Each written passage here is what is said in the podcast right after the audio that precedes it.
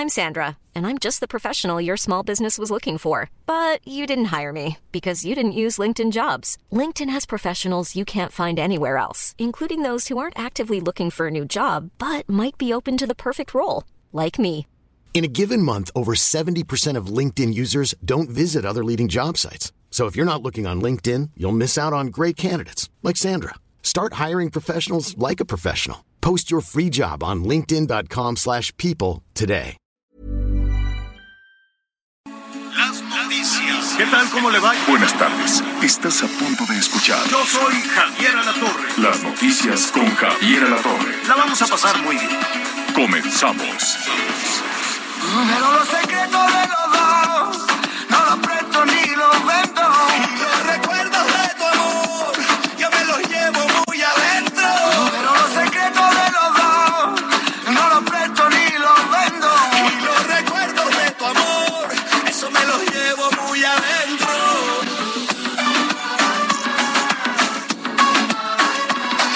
Bueno, muy bien, pues así le damos la bienvenida, así estamos iniciando esta tarde calientita, una tarde calurosa, pero bien y de buenas.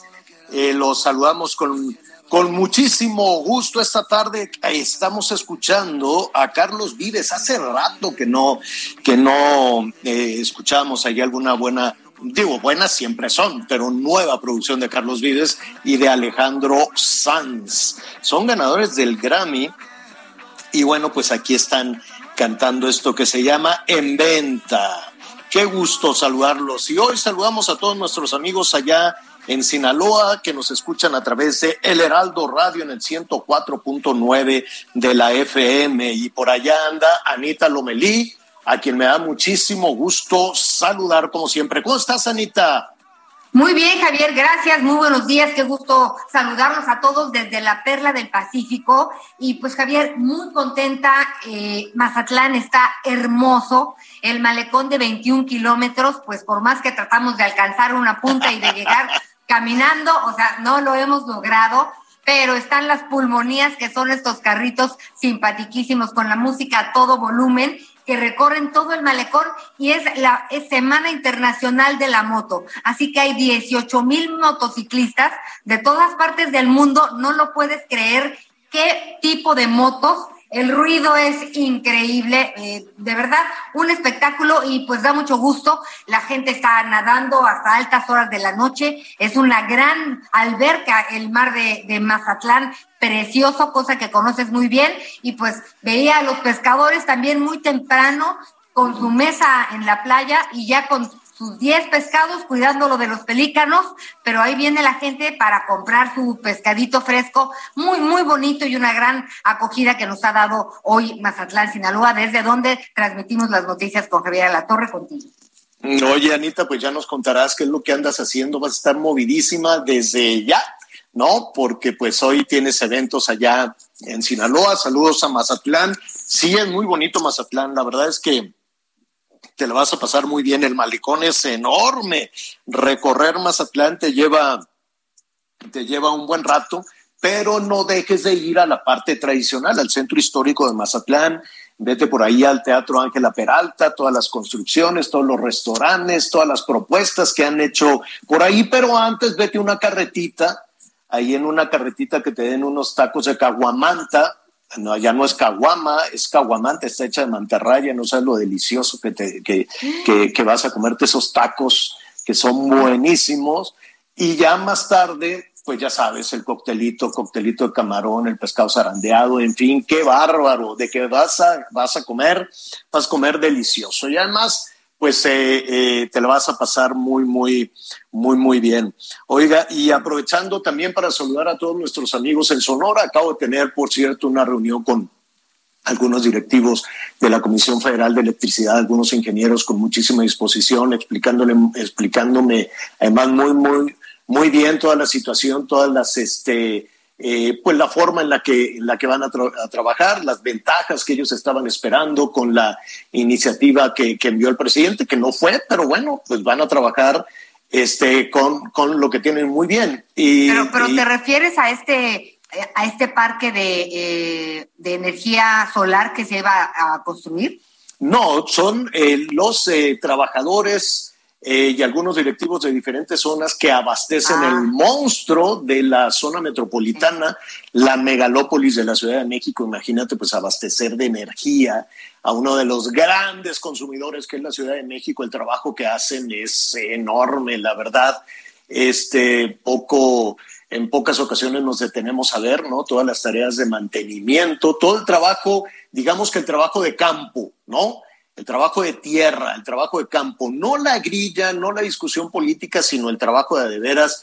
Y la verdad es que me quedé con muy, buen, muy, muy buena impresión de estos ingenieros. Eh, unos son de Sonora y se los, eh, la Comisión Federal pues anda buscando talento por todos lados, otros son de Coahuila, otros son de Nuevo León, unas ingenieras también de, de ¿cómo se llama?, de Veracruz, otras de Oaxaca, nadie de la Ciudad de México, nadie del Estado de México, porque pues de alguna manera conocen toda la, la situación, todo el panorama. En fin, ya le estaré ahí este, platicando también de las novedades. Oye, Anita, este, hoy es cumpleaños de tu tía la reina, ¿eh?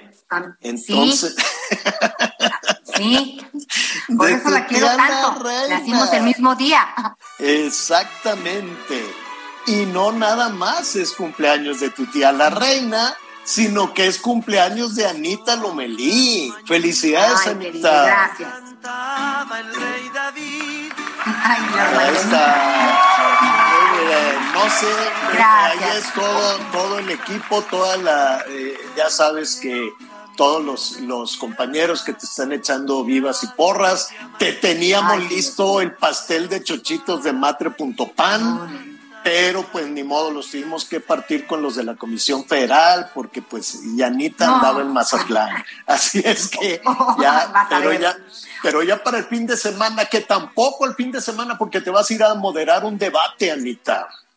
Pues sí, vamos a estar allá en, en Ciudad Victoria, Tamaulipas, que se lleva a cabo el primer debate de los candidatos a gobernador. Entonces estaremos por ahí, pero el lleva- lunes te voy a- me comeré voy- mi pay de limón, no te preocupes. Bueno, antes de que te veas, te voy a hacer un itacate para que le lleves a Jesús, mi hermano, y Ana, mi cuñada, allá a Ciudad sí. Victoria. Ya ves que yo tengo Ah, familia por todo.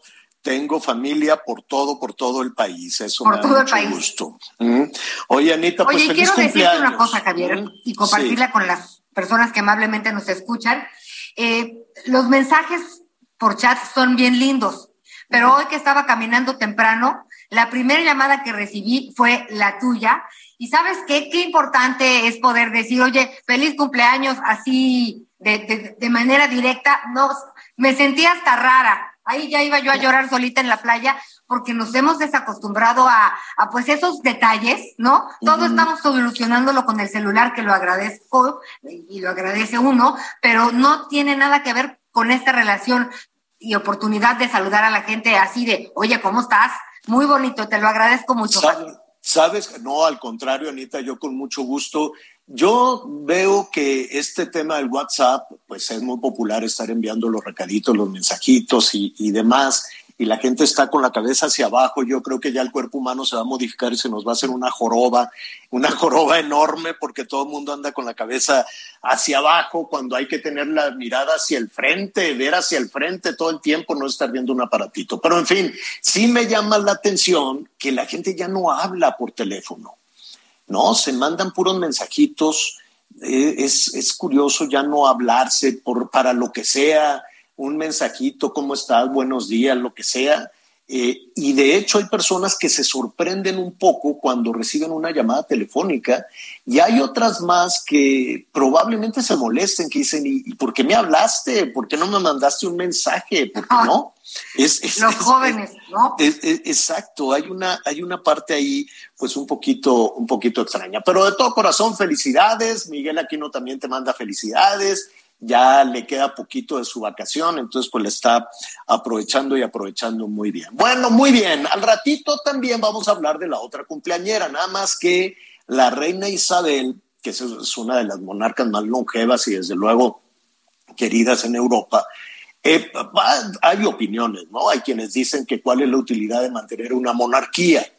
Eh, desde luego para un, para un país como, como el nuestro, donde pues eh, digamos que el último eh, intento de, emperador y de monarquía, pues fue Agustín de Iturbide, y pues le duró muy, muy, muy poco, ¿no? Por allá de, de 1821, 1822, el emperador Iturbide, y, duró nada, duró, duró este, eh, muy, muy poco. Bueno, ya después Maximiliano y Carlota, en fin, pero este, nada, no tenemos esa, esa referencia, ¿no? El trágico destino de Maximiliano y de Carlota, de lo cual ya estaremos platicando. Pero para los europeos, la referencia a la monarquía es otra. Ellos leen de una manera diferente el tener una familia real, el tener una monarquía, qué tanto aportan, si aportan o no socialmente, si aportan o no políticamente. Y estaremos platicando al ratito con algunos especialistas que nos digan, de, que nos ayuden a definir, a poner en perspectiva la eh, figura de la reina Isabel para la Commonwealth, no nada más para los británicos, sino para toda la Commonwealth, todos estos eh, eh, unión de países que de alguna manera están vinculados a la reina. Hoy es su cumpleaños, no va haber fiesta. La fiesta de la reina que cumple 96 años y acaba de salir del COVID, este, va a ser hasta junio. Entonces, eh, ya, ya le estaremos ahí eh, platicando. Y muy rápidamente en información que está en desarrollo.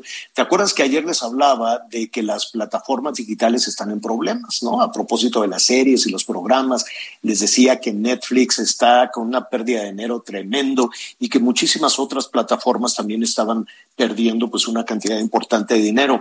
En información en desarrollo, rápidamente al ratito lo, lo vamos a ampliar. Fíjese que la Warner este, va a cerrar, va a cerrar este, la Warner Bros. Discovery, va a cerrar el CNN Plus, el CNN más. Este es un eh, servicio que apenas echaron a andar, este, duró algunas semanas y lo que quería era llevar a CNN al mundo digital. Y muchas empresas, muchos periódicos, muchas empresas, medios de comunicación, este, canales de televisión y demás, ven de alguna manera, dicen, oye, pues me voy a hacer digital. Sí, chucha, cómo no, como si fuera tan sencillo. Y entonces es un asunto complicada la era digital. Subirte a lo digital eh, requiere pues de mucho talento, de mucha tecnología, de mucha inversión y el hecho es que CNN Plus, así se llama, CNN más, dijo pues yo voy a tener una, una plataforma digital y pues no funcionó. Duró solo semanas y la Warner Discovery, la Warner Bros. y el eh, Discovery dijo, ¿saben qué? No, no jaló, no el negocio, vamos a quitar el CNN Plus, es algo que está recorriendo y que está poniendo a reflexionar a todos los medios que están tratando también de subirse a la, a la era digital. Como le digo, pues es un asunto ahí este, complicado, no es enchilame otra gorda, subirte a, los, a, los temas, este, a los temas digitales, como dirían los políticos, también lo saben. A las benditas redes sociales a veces funcionan, a veces, a veces no, no siempre tienen esta eh, posibilidad de jalar. Bueno, muy bien. Ya le estaremos ahí platicando en un, en un ratito más. A ver, el tren Maya. Ah, este, este proyecto, este proyecto que tú fuiste, Anita Lomelí, fue a conocer, eh, digamos que el proyecto ejecutivo, por dónde iba a pasar, se ha modificado, toda esta idea que, que surgió eh, precisamente en Tabasco, por ahí muy cerca del rancho del presidente, decían, bueno, pues vamos a hacer un tren que conecte la península y que tenga ahí todas sus, este, eh, se planteaba con una posibilidad de ventajas de unión para, y, de, y de beneficios para llevar visitantes a diferentes partes del mundo maya. Vamos a ponerlo de esa manera. Después hubo modificaciones, modificaciones en, eh, de las estaciones en Mérida, de las estaciones en, en, donde mismo, en, en eh, Campeche, ¿no? Vino todo un tema. Pero el asunto comenzó a complicarse con la selva, con el acuífero Maya, con la ruta, el tramo número 5, si no me equivoco, es el tramo número 5, Anita, el que, el que ha eh, generado pues mayores observaciones por parte de ambientalistas, por parte de activistas, por parte de gente famosa que quiere llamar la atención sobre los riesgos. Aquí hemos platicado en varias ocasiones con ellos, con Arturo, en particular con Arturo Islas, que es un gran defensor no solo de, de, los acuíferos, no solo de las... los, lo, lo hemos visto generar, crear, empujar santuarios y toda la pasión que a ello le dedica y con él le preguntamos, bueno, ¿cuál es la preocupación de que pase por ahí el tren? Y nos lo explicó. Después eh, vino pues este llamado que le hicieron al presidente para revisar esta posibilidad del tramo 5. El presidente les dijo, oigan, vengan y aquí yo les voy a explicar porque de alguna manera el presidente les dijo, ¿saben qué? Es que no están informados, no saben de qué se trata. Eh, Arturo Islas ya está con nosotros de nueva cuenta y como siempre me da muchísimo gusto saludarte. ¿Cómo estás, Arturo? Muy buenas tardes. Muy bien, Javier, buenas tardes. Eh, gracias por esta entrevista. Al contrario, dime algo, ¿van a atender el llamado? Entiendo que ya algunos este, eh, compañeros tuyos en esta causa han dicho, pues no, no vamos al Palacio Nacional.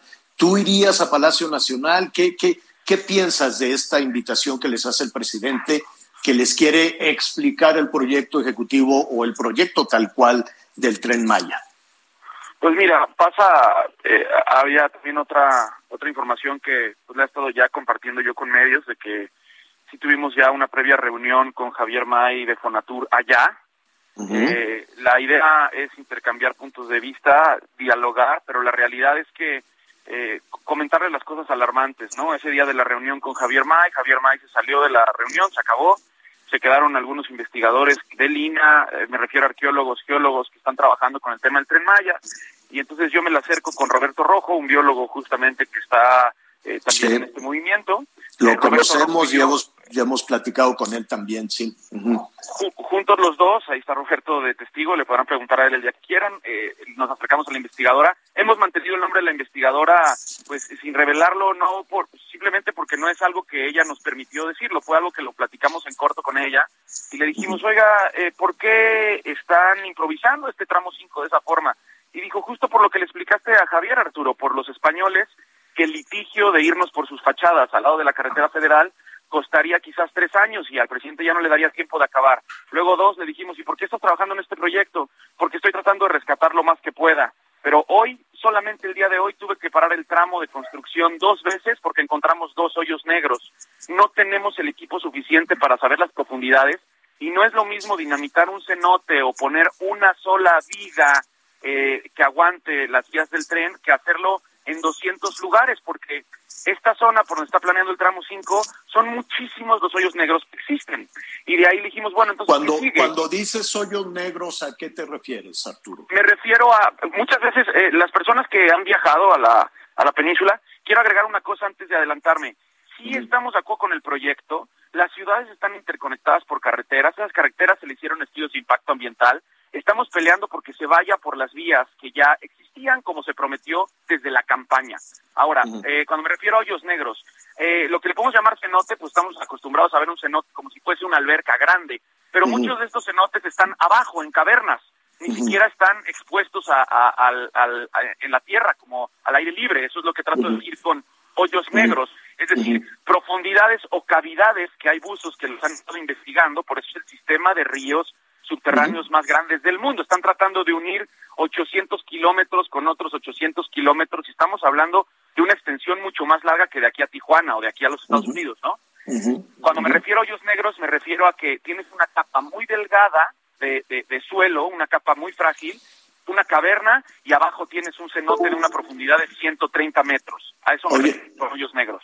Arturo, eh, ¿qué te parece si escuchando, mira, a ver, para poner un, poquito en, contexto a nuestros amigos en todo el país y allá en los Estados Unidos, eh, Arturo, hoy por la mañana el presidente en Palacio Nacional respondió a, eh, a la iniciativa que tuvieron ustedes y otro grupo de, ambientalistas o, de, activistas o simplemente de gente famosa que está tratando de llamar la atención sobre lo que está sucediendo con el acuífero Maya, con la selva, con las especies, en fin, con todo esto.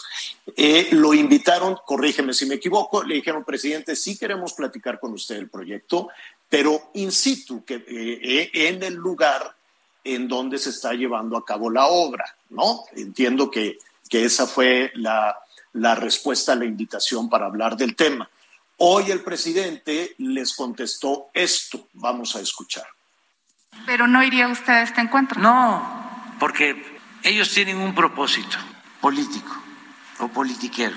Entonces, pues no voy yo a hacerles el juego.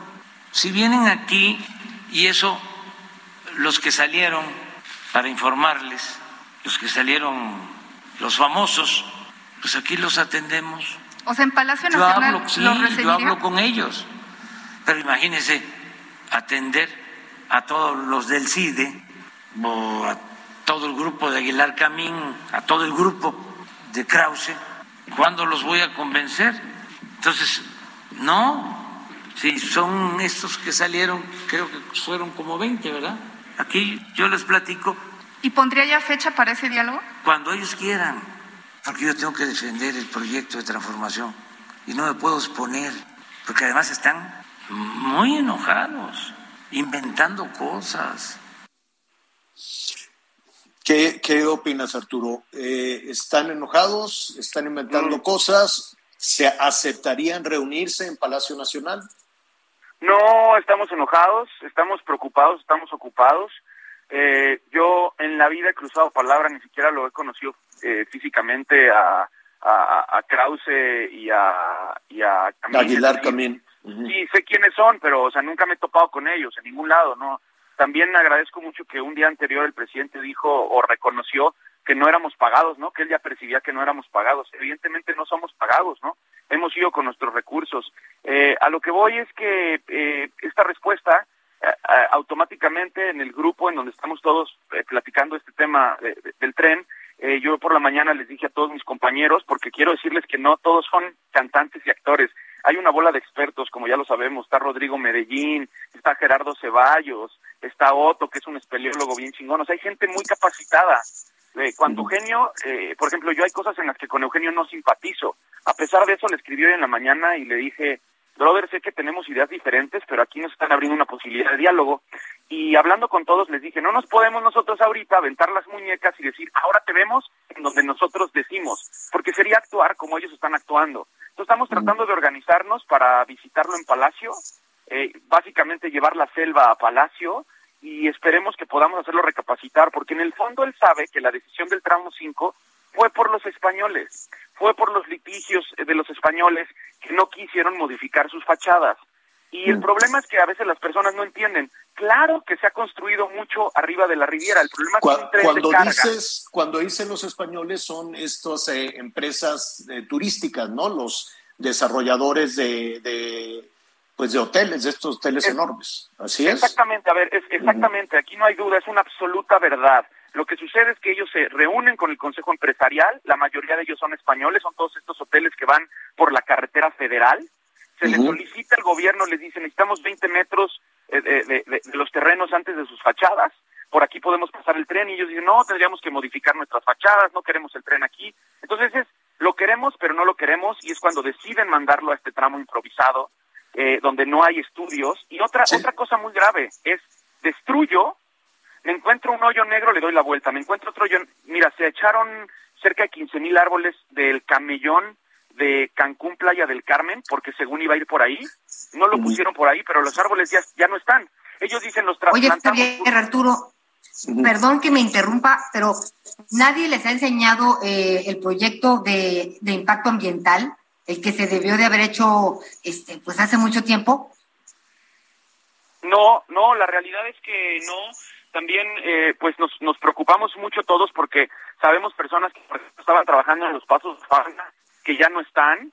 O sea, que como que todo se dice para suavizar las cosas, pero en, el- en la práctica no se está practicando nada con toda esta ética. O sea, están destruyendo pedazos de selva y luego dicen, por aquí ya no, nos vamos por acá, nos echamos el camellón, no, por aquí ya no. Se les hizo un socavón, que así le llaman ellos, que es una caverna realmente, ahí eh, pecaron un poco de ignorancia los medios. Socavón en, en- en Tren Maya. No es un socavón, es una caverna. Pero así llevan una 15 caverna. cavernas. Así llevan Claro. 15 cavernas. Y las cavernas son larguísimas abajo de la tierra, Joaquín. y Arturo, luego Jaguar... Dime, Arturo, perdón. per- per- permítenos un segundo, tenemos que hacer una pausa. Si nos eh, aguantas un poquito en la línea, hacemos esta pausa y regresamos eh, un poco para que nos digas a qué acuerdo han llegado, si van a presentarse en Palacio Nacional o no. Hacemos una pausa y regresamos contigo, Arturo. Gracias. Puede que quiera o no quiera entender que no eres mía, no lo quiera ver. Que yo llenaba tu vida de cosas como si así tú me fueras a querer. No te preocupes, sé qué voy a hacer. Lo mío es tuyo y así debe ser. Lo que no quieras lo pondré en la calle y mañana mismo lo voy a vender. Una cama doble y una bicicleta. Un libro, flores y una rana vieja. Un traje novio de Conéctate con Javier a través de Twitter, arroba javier-alatorre. Sigue con nosotros. Volvemos con más noticias. Antes que los demás. Todavía hay más información. Continuamos. En Soriana sabemos lo que te gusta. Lleva el segundo al 50% de descuento en todos los jamones Virginia de pavo en paquete, Food, Swan o Savory. Y frijol pinto precisísimo de 908 gramos a 24.90 o negro a 22.90. Soriana, la de todos los mexicanos. Solo abril 21. Aplican restricciones. Válido en Hiper y Super. Bueno, muy bien. Eh, Arturo, te, te ofrecemos una disculpa. Se nos vino, se nos vino aquí la, la, la venta, el corte, el corte comercial. Estamos platicando con Arturo Islas, activista, defensor. Pues mira, en toda tu vida, realmente la referencia que tenemos de ti es, es este enorme cariño, amor que le tienes a la, a la naturaleza y ahora la preocupación por el tren Maya. Estábamos conversando contigo. Vemos que el presidente dice, yo los invito a, a platicar de este tema, a explicarles el proyecto. No me voy a exponer, no voy a ir ahí a- al tramo de la selva. Vengan a Palacio Nacional. ¿Acudirán? E- e- Esa es, esa es la idea, Javier. Hoy estamos ya con nuestras primeras reuniones digitales organizándonos. Yo personalmente ya le escribí a Eugenio que él mandó una postura en un video en donde dice, bueno, que vayan los expertos, y yo le escribí pidiéndole, aunque le puse Eugenio, aunque yo sé que no te simpatizo, ¿no? Por esta onda de que, pues siempre he dicho que no estoy de acuerdo cómo se han manejado el tema de los votos con el Partido Verde y cómo participó.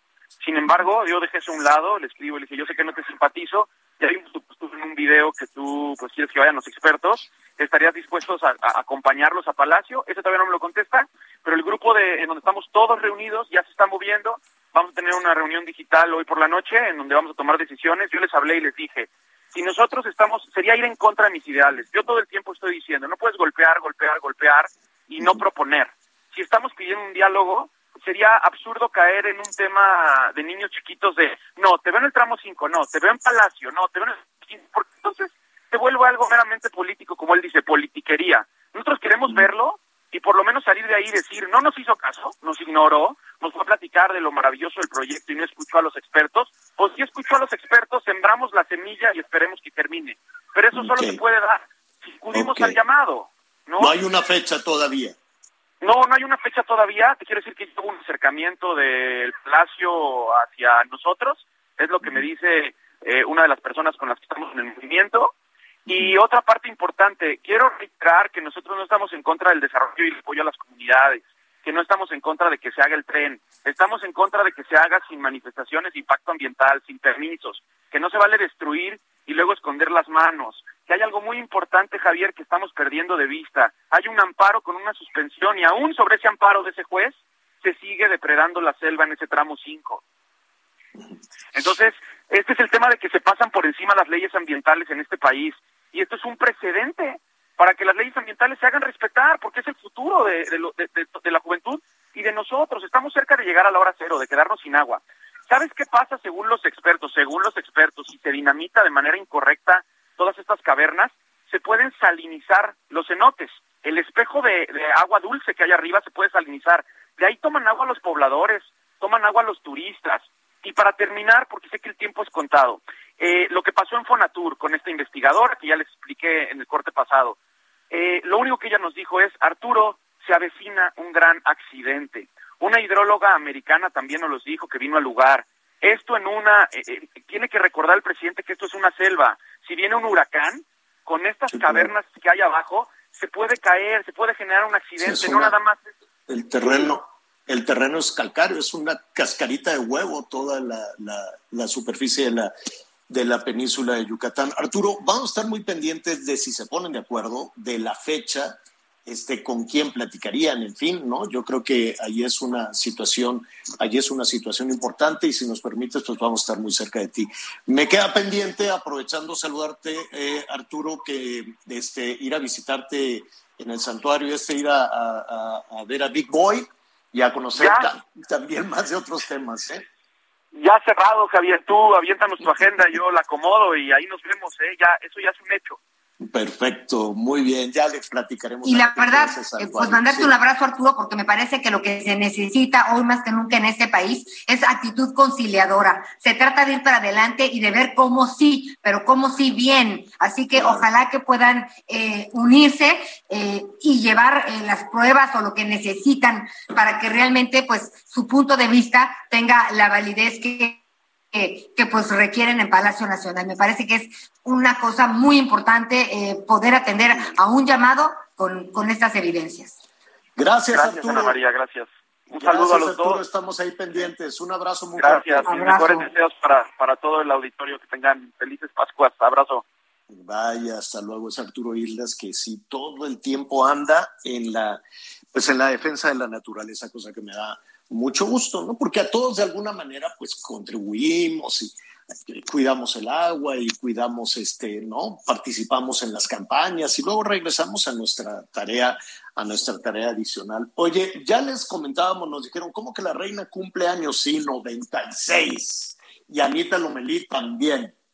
Entonces- 96, no, Javier. no, ¿Cómo eres? estás de cumpleaños, tú tienes veintitantos, una pollita, pues sí. Oye, ¿te acuerdas que estuvimos ahí? Déjenme compartirle con nuestros amigos. Anita su servidor nos invitaron a una boda. Fuimos a la boda real. Yo he ido a dos bodas reales, o a una. Entonces, este, iba Anita elegantísima con su sombrerito, muy a la, muy a la británica, y este, ahí estuvimos en Buckingham, este, muy bien, ¿no? Este, yo Ay, la pasé sí. muy bien en aquella, en la, en la boda En la abadía Kate. de Westminster, ¿te acuerdas? Ajá.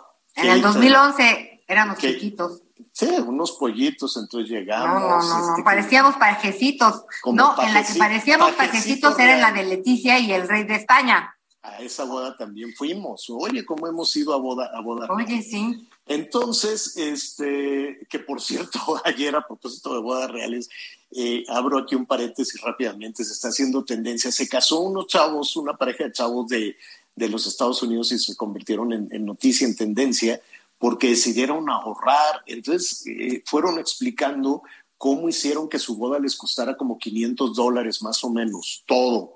La- el vestido, el banquete, la ceremonia, todos se gastaron 500 dólares en, en la boda. A ver si al ratito se lo ponemos ahí también. La chava compró en línea, dijo, este vestido me gusta, le costó creo que 90 dólares el vestido, se lo mandaron por paquetería, le quedó muy bien. Este, El, vestido invitados- tuvo un costo de 47 dólares.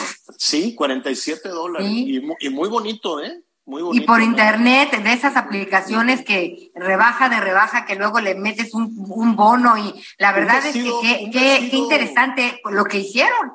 Un vestido caro Fueron- de, de, de novia más o menos en cuanto anda.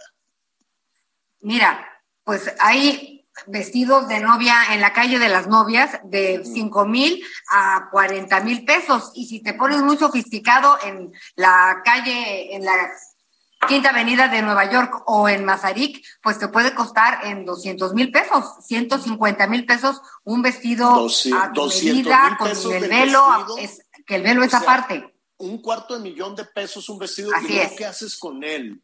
¿Lo rifas? ¿Lo vendes? ¿Qué- qué- No, qué? lo vas a, o sea, lo, lo meten a una caja y en la tintorería hay como que, como momia para que dure 100 años.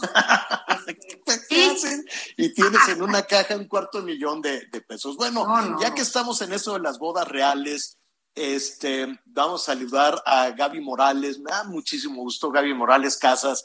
Ella, pues, es, es- es una investigadora, periodista, que justo eh, pues sabe mucho del estilo de vida y del tema de, la, de las casas reales en el mundo en particular, bueno, la Casa Real Británica que va de trompicón, que va de pronto de los escándalos más sonados a las manifestaciones de cariño más grandes. Entonces siempre van de, de, un, de un lado, de un punto al otro. Gaby, qué gusto saludarte de nuevo. ¿Cómo estás? Hola Javier, qué gusto siempre saludarte a ti y a la hermosa y talentosa Ana María Lomelía. Ay, gracias Gaby. Pues, como decías, eh, pues sí, la Casa Real Británica da trompicones, pero hoy es un día de alegría porque la reina Elizabeth II, Isabel, como le llamamos en Hispanoamérica, cumple 96 años y dentro de un mes y cachito 70 en el trono. Así que es un gran año para ella, Javier mm. La fiesta, si no me equivoco, tú sabes más de eso, no sé por qué el baile de la reina, la fiesta, el jubileo, como no, depende de, de la ocasión, este, lo pasan hasta junio, junio o julio. en eh, junio. En junio, ¿por qué? Porque cuando el, rey Jorge IV, estoy hablando de la mitad del siglo XVIII, eh, Jorge IV desde el siglo XVIII, eh, festejaba su cumpleaños, siempre había lluvia, ya saben cómo es el clima de Londres, y ah, dijo, a ver, solo tenemos tres semanas buenas en el año, que son entre mediados de mayo y mediados de junio. Así que oficialmente se celebra siempre el cumpleaños del rey, del monarca, eh, en junio, digamos la primera o segunda semana.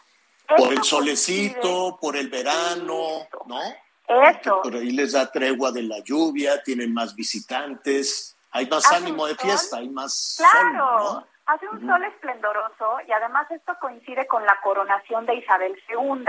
Ella ascendió en febrero, es decir, su papá Jorge VI muere en febrero pero se tardaron en coronarla varios meses y esta gran ceremonia que se llevó a cabo en la abadía de Westminster hace 70 años fue justamente el 2 de junio. Por eso coincide tanto el cumpleaños oficial de la época de, de, de, George Ford, de los Hanover, antecesores de los Windsor, con la coronación de Isabel y su cumpleaños, que es el, el, el de nacimiento, el biológico, digamos, del secular, hoy 21 de abril. Así que sí, son fechas interesantes. Eh, va, a ser ella, el jubileo de platino va a ser la semana del 2 al 5 de junio. Allá estaremos, Javier, en Londres. Ah, pues vamos. saludarlos desde allá. Pues, pues vamos de nuevo, Increíble. y algo se ha de hacer la reina, a los 96 años ha de tener su, este, pues ahí, su cámara hiperbárica, algo, ¿no, Gaby? pues la tienen muy cuidada, Anita, muy cuidada, pero eh, mira, ella tuvo COVID a principios de año, afortunadamente se recuperó pronto, se lo pegó su hijo, el príncipe de Gales, después de haber ido a un evento, así que cuidado, seguimos con eso, y está muy cansadita ella. Eh, le han cuestionado mucho que si entró a la misa de aniversario luctuoso de su esposo, el duque de Edimburgo, de la mano del príncipe Andrew, su hijo consentido, que recordaremos que estuvo metido en una en una demanda, escándalo, un escándalo, ¿no? De por pederastia y pedofilia asociado a Jeffrey Epstein. Y bueno, ella eh, llegaron a un acuerdo la, la víctima acusadora Virginia Giuffre con el príncipe, pero la reina entra escoltada por él. Una cosa es que sea su mamá y otra que escoltes a la reina. Entonces eso es un escándalo.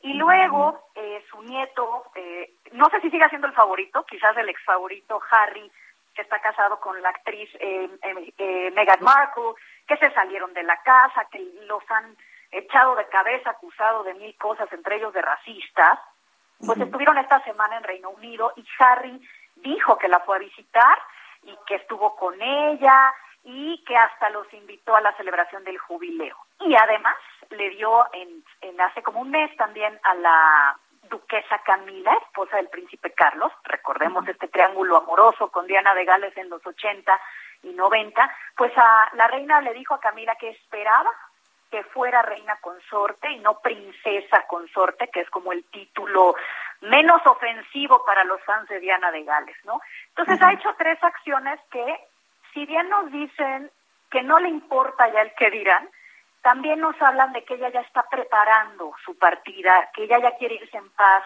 que le está dando prioridad a la paz mental, a la familia, que a mí me deja ver que ya está lista para eh, irse en el momento en el que la llame Dios. Recordemos que ella Pues, es pero- la máxima eh, jefa Claro. de, de la Iglesia de Inglaterra. Pro- probablemente ella puede ser, ¿no? Tiene 96 años, Gaby, no, no, aunque hoy las expectativas de vida, antes hablar de 90 años era una cosa, ¿no? Ahora pues, ya las expectativas de vida superan los, los 100 años, entonces pues ha cambiado también ahí un poquito la, la percepción. Quienes no sé si estén listos son las casas reales europeas, la misma Casa Real británica, el mismo ciudadano de, de a pie o la misma Commonwealth. ¿A qué, a qué voy con esto? Que eh, la, la- Elizabeth ha logrado eh, superar, eh, bueno, ¿qué quieres? Desde conflictos políticos, eh, el desmoronamiento y volver a integrar las casas reales, el desmoronamiento y volver a integrar la Commonwealth. Eh, en fin, ¿a qué atribuyes tú ese magnetismo que tiene y que ha logrado de alguna manera superar todas esas crisis? Lo resumiría en una palabra eh, inglesa, que es duty, deber. Eh, eh, siempre la describen como beautiful, ¿no? Una, una mujer que sabe muy bien cuál es su lugar y que enarbola no nada más esta unidad de la nación, la discreción del monarca, eh, también al, al ciudadano británico ideal, Javier. Se sienten orgullosos de ella porque así como es ella, debería de ser el ciudadano británico eh, por antonomasia, ¿no? Es por el, eh, y, y esta, este carisma que tiene, claro, el deber y el carisma que tiene, porque no es una reina este dicharachera, no, no, no, No. es una mujer que sabe muy, primero es mujer, lo cual eh, creo que por sí mismo es un hito, que haya una reina mujer que le tocó porque no hubo hombres en su familia, sino aunque hubiera nacido al último alguien más lo hubiera sido, es una mujer con una gran capacidad del deber y con una gran capacidad de poner primero al país que a ella misma. Y sobre todo el carisma que decíamos, ¿no? Eh, esa forma en la que ella se vende, su imagen pública, su marketing personal, los colores con los que se viste para que la gente la vea. Ella es muy chaparrita, y ahora que está pues más anciana naturalmente, está un poquito más encorvada, entonces se viste con estos colores, claro, más chiquita para que la gente la pueda ver, este tema de los corridis que ha tenido no sé cuántos, eh, tantas cosas que hace, incluso tiene su marca que se llama Buckingham Palace, Javier. Ella comercializa sus joyas. Y tiene una fortuna enorme, ¿no? Que, que es personal. No, una no. fortuna personal que asciende, según cálculos de varias fuentes eh, importantes como Forbes, eh, eh, eh, Business Insiders, investigadores y economistas, a 500 millones de eh, dólares aproximadamente, solo su fortuna personal, sin contar la que le corresponde de propiedades. Dime, Ani. Javier y Gaby, recordar que eh, fue muy importante que durante la Segunda Guerra Mundial, eh, pues esa generación la adoptó de por vida eh, y ese cariño lo transmitieron a vez a hijos y nietos, pues porque ella se metía en el metro y pues a ras de ciudadano de a pie a rezar, a acompañar, a, a abrazar, a compartir, este, y me parece que pues eso es algo que, que la ha distinguido pues estos 96 años o que marcó eh, de entrada su, su, pues, su reinado y, que esta empatía y sencillez en un momento dado se ha perdido en, en, los gobernantes, ¿no? Como que asumen el poder y se les olvida que la gente pues va por delante. Tienes mucha razón, Anita. No nada más entre los monarcas es una cualidad, que ya son muy pocas las casas que existen, entre los gobernantes, entre los primeros ministros, presidentes, incluso empresarios que hoy también tienen este lugar eh, preponderante, ¿no? Social, sociopolítico. Eh, ella lo que tiene es esto. Fue mecánica en la en la Segunda Guerra Mundial. Eh, fue una chica que le tocó huir del palacio con su familia ante los bombardeos. O sea, estamos hablando de alguien que ha vivido la historia tan de cerca y que en todos estos momentos siempre tenía la capacidad de acercarse a la gente, de expresarse. Hay unos videos muy bonitos, uno- no videos, miento, eh, ni siquiera existían los videos, Javier, Ana, era un- una grabación del radio, donde ella de chiquita les habla a los niños ingleses y les cuenta eh, cómo ha vivido la guerra y les dice, mi hermana Margaret Rose y yo no sabemos lo que ustedes sufren, pero también tenemos miedo. Es decir, eh, vamos, que no hay dentro de Isabel II, dentro de su discurso personal, incluso siendo una niñita, que no atraiga. Y justo estoy leyendo un libro maravilloso de David Matthews que habla de su infancia y de cómo desde que nació, cuando era princesa y ni siquiera se pensó que sería reina, la gente ya la buscaba, eh, la iba a saludar a los jardines de, de, de- no era Buckingham, era, era Piccadilly, donde vivían. Es una persona que nació, digamos, eh, con Mm. carisma y, y me, y me atrevo a comentar un poco esta creencia vieja religiosa, por supuesto absurda, que tenían los reyes del medievo, que Dios los escogía. Creo que si no fuera cierto, eh, nunca hubiera aplicado eh, su tío Eduardo VIII. Así tenía que pasar porque esta persona nació para ser reina, nació para reinar, y por eso hablamos de ella en México, ¿no? Claro, Un país que no es monarquía. Fíjate que les quería yo, Gaby Javier, regalar la Barbie de Isabel II en homenaje que le hace una casa, bueno, Mattel, ¿no? A la Barbie. monarca y resulta que ya no hay. Salieron Ya- en su ya honor no la hoy, Barbie, la este, Barbie. y se Salieron acabaron. anoche, salieron anoche, Anita, te voy a decir una cosa, estaban en 75 dólares, con envío a México 105, no me alcanzó y sabía que iban a volar. Es, o sea, no es, es una Bueno. cosa impresionante. Y sal- es una colección, además, eh, Black Label, que hay menos de mil en el mundo. O sea, se hizo un tiraje pequeñito, van a valer mucho en unos años. Pero bueno, es una nos de las hubiera- de haber sabido no- nos apuramos. Vi la muñequita, vi la Barbie, ¿qué- ¿cómo se llamará? Barbie Reina, Barbie Elizabeth, no sé cómo se llama. El- sí, Barbie Elizabeth II de la colección Creations, que es para coleccionistas. Sí son muy caras, Javier, pero mira, hace Pues sí. años la hubiera yo comprado, pero ahorita pues ya sabes cómo está la inflación Pero- y dije, mejor no. La vi, la puse anoche ahí en el noticiero, en Hechos, a, a las diez y media de una vez hago el anuncio. Hoy la voy a volver a poner, porque a mí se me hace que se parece más a Helen Mirren, a- ¿cómo se llama? Helen A Helen Mirren, que hizo Mirren. película. que, que- que la protagonizó en algunas películas que la misma reina. Pero, pero bueno, ¿no? ¿Verdad que se parece? Seguramente, seguramente la usaron de modelo a Helen Mirren, ¿eh? Claro, de esta película de 2010, La Reina. Sí, que buenísima habla de todo el show de Diana de Gales y cómo lo ¿Qué? enfrentó.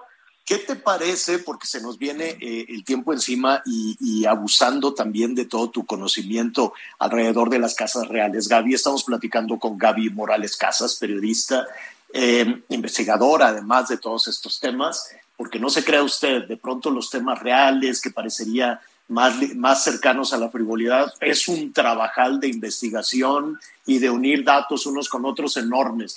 ¿Qué te parece si mañana hablamos del impacto que ha tenido en las plataformas, en los medios, en las producciones, en el cine, en las películas, en las actrices, en las enormes y exitosísimas series de televisión alrededor de, de Crown, ahí están, ¿no? Alrededor de, de Elizabeth, alrededor de la reina Isabel II. Por supuesto, Para sobrevivir las casas reales. Ah, Ese es otra. también. Ese es otro asunto. Por lo pronto te agradecemos mucho que estés con nosotros hoy, que es el cumpleaños de la reina, aunque la celebración viene después. Gaby, muchísimas gracias. Gracias, Javier. Un abrazo, Anita. Un abrazo a Sobrina. Un abrazo, querida Gaby. Oiga, no hubo fiesta, Anita, Gaby, pero lo que sí es que eh, hay, una, hay, hay toda una tradición allá que es eh, la el cambio de guardia, ¿no? El cambio de guardia en Buckingham, que tienen, ya saben, así todo este uniforme muy característico de- del cambio de la, de la Guardia Real. Entonces, hoy, miren ustedes cómo celebraron el cumpleaños de la reina.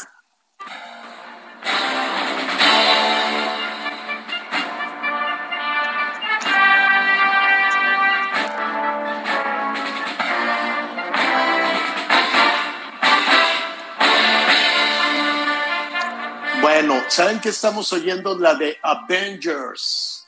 Es esta Ay, película de acción Avengers, el tema de, de Avengers, pues eh, fue en, en honor de, de la reina, es lo que se escuchó de la Qué chistoso, banda, ¿verdad? de la banda que tocó eh, a propósito del cambio de guardia en el Palacio de Buckingham.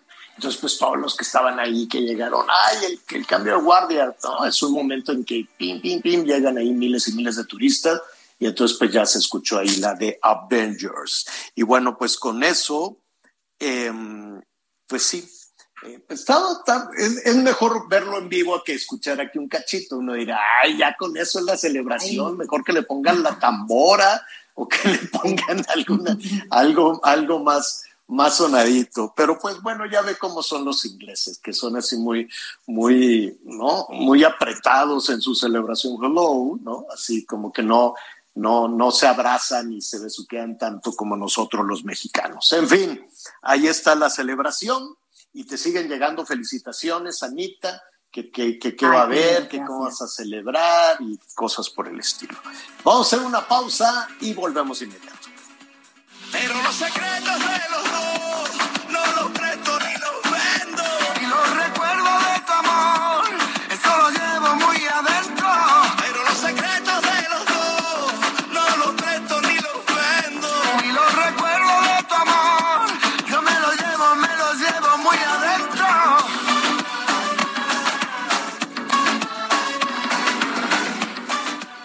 Conéctate con Ana María a través de Twitter, arroba Anita Lomelí. Toda la información antes que los demás. Ya volvemos. Todavía hay más información. Continuamos. Las noticias en resumen.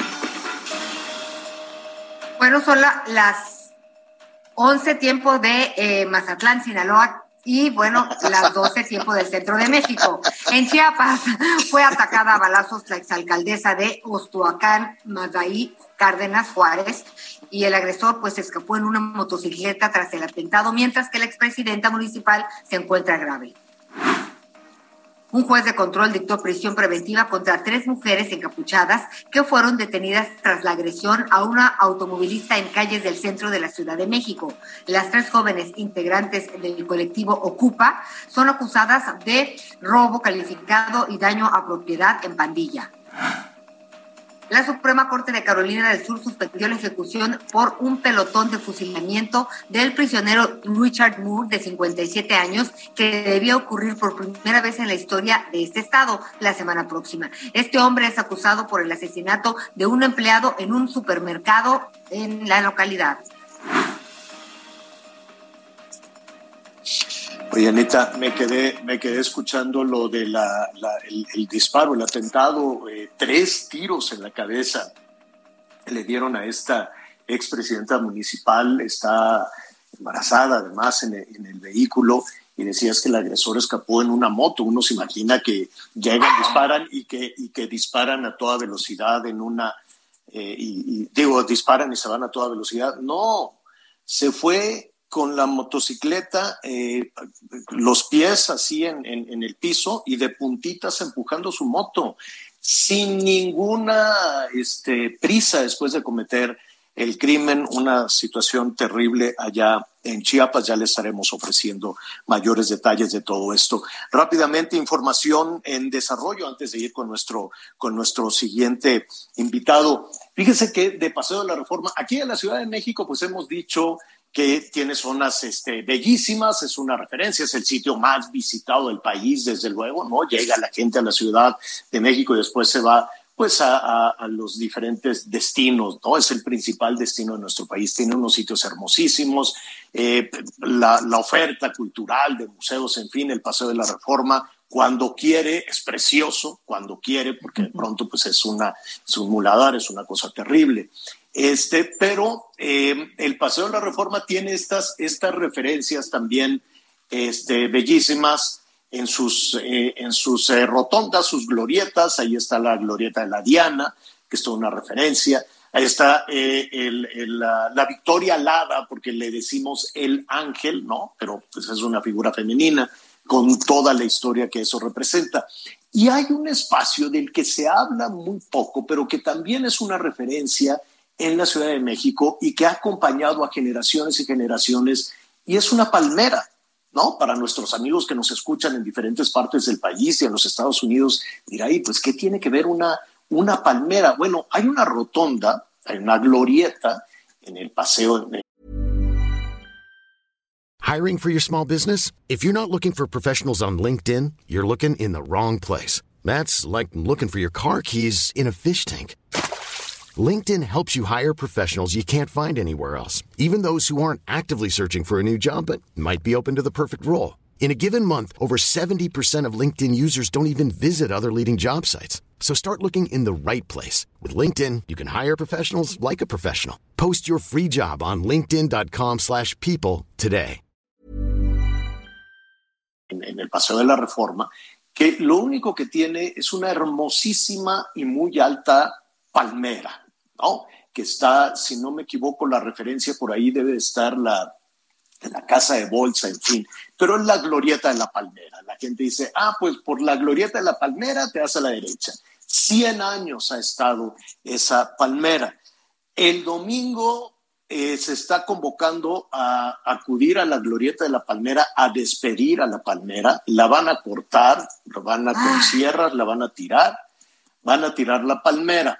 No es por mala onda de Claudia Sheinbaum, de que ah, odio las palmeras, no eh, tiene una plaga, se están muriendo las palmeras de la Ciudad de México, se secan, se secan así a una velocidad impresionante.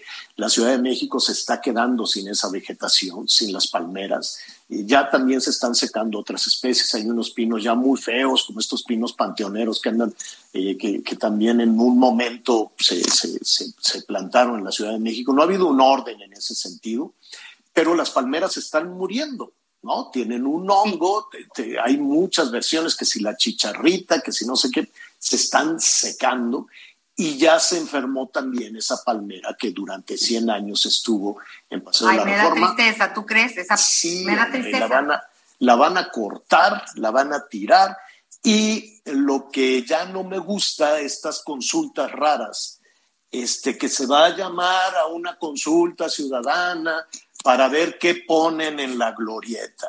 Y me temo que si se llama una consulta ciudadana puede haber miles de ocurrencias.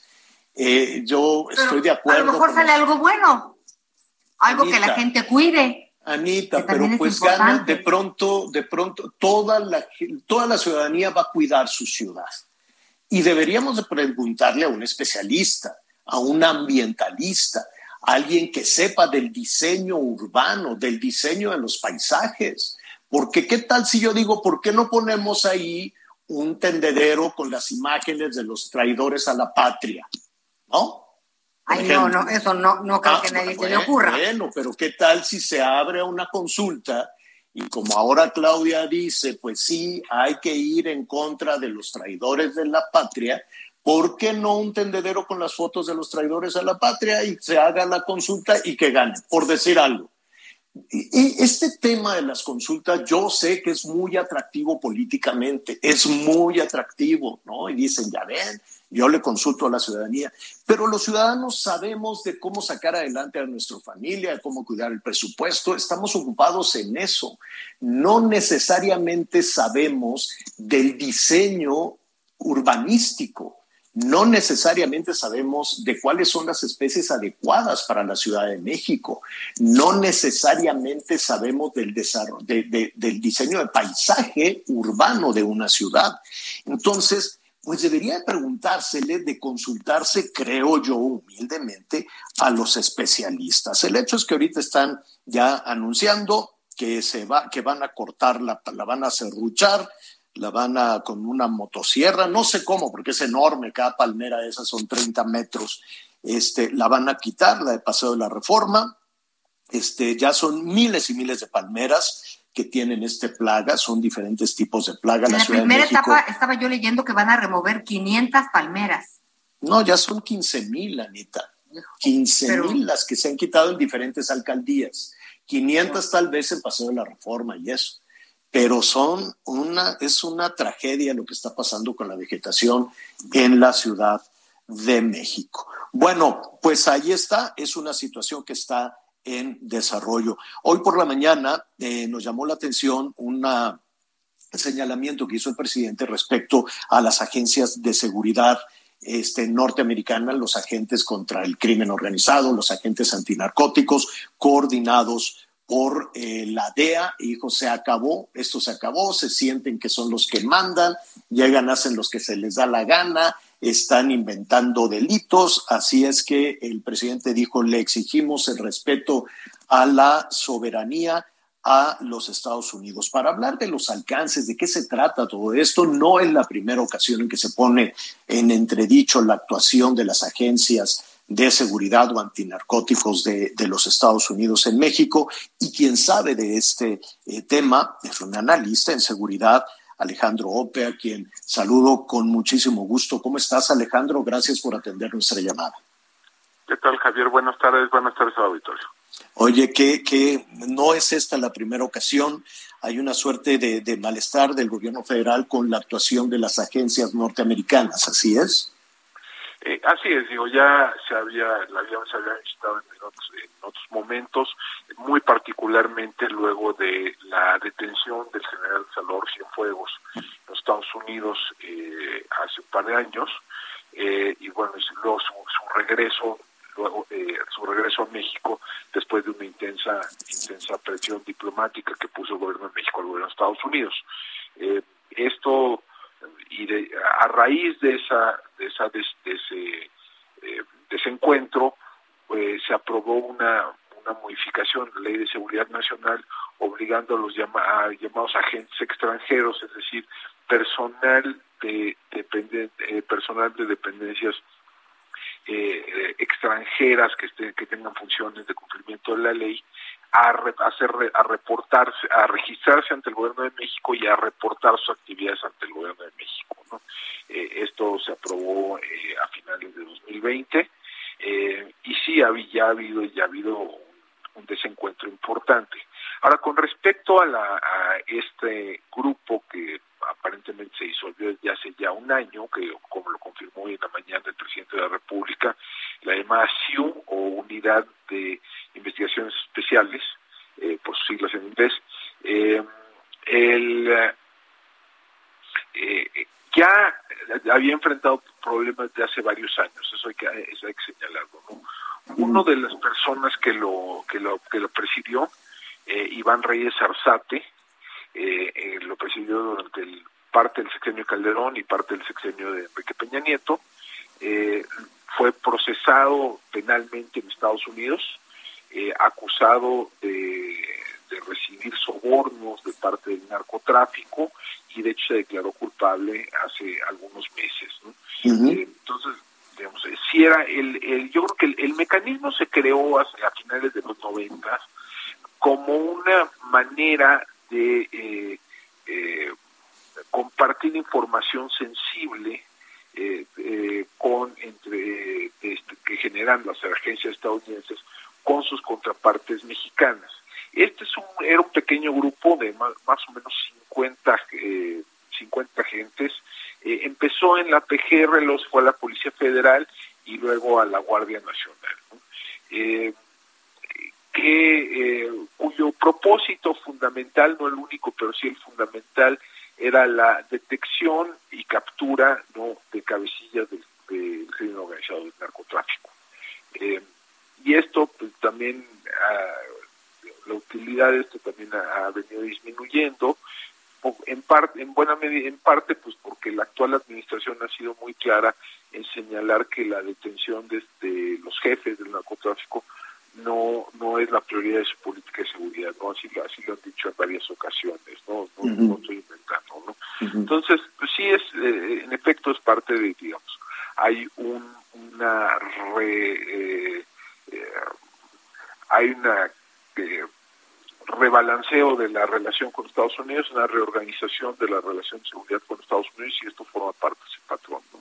Ahora, en eh, en el señalamiento, pues es muy serio, ¿no? Decir que estas eh, agencias, eh, incluso aquella que se disolvió, este, pues estaba infiltrada por la delincuencia.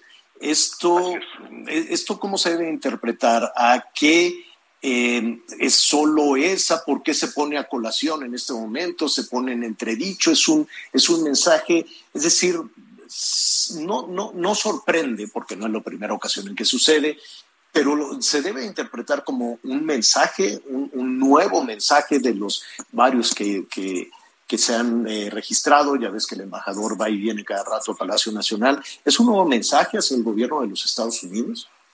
Mira, esta conversación está sucediendo porque hubo un, eh, reportaje de la agencia Reuters donde se reveló no la, disolución de, este grupo. Esto al parecer ya ya tiene varios meses, ¿no?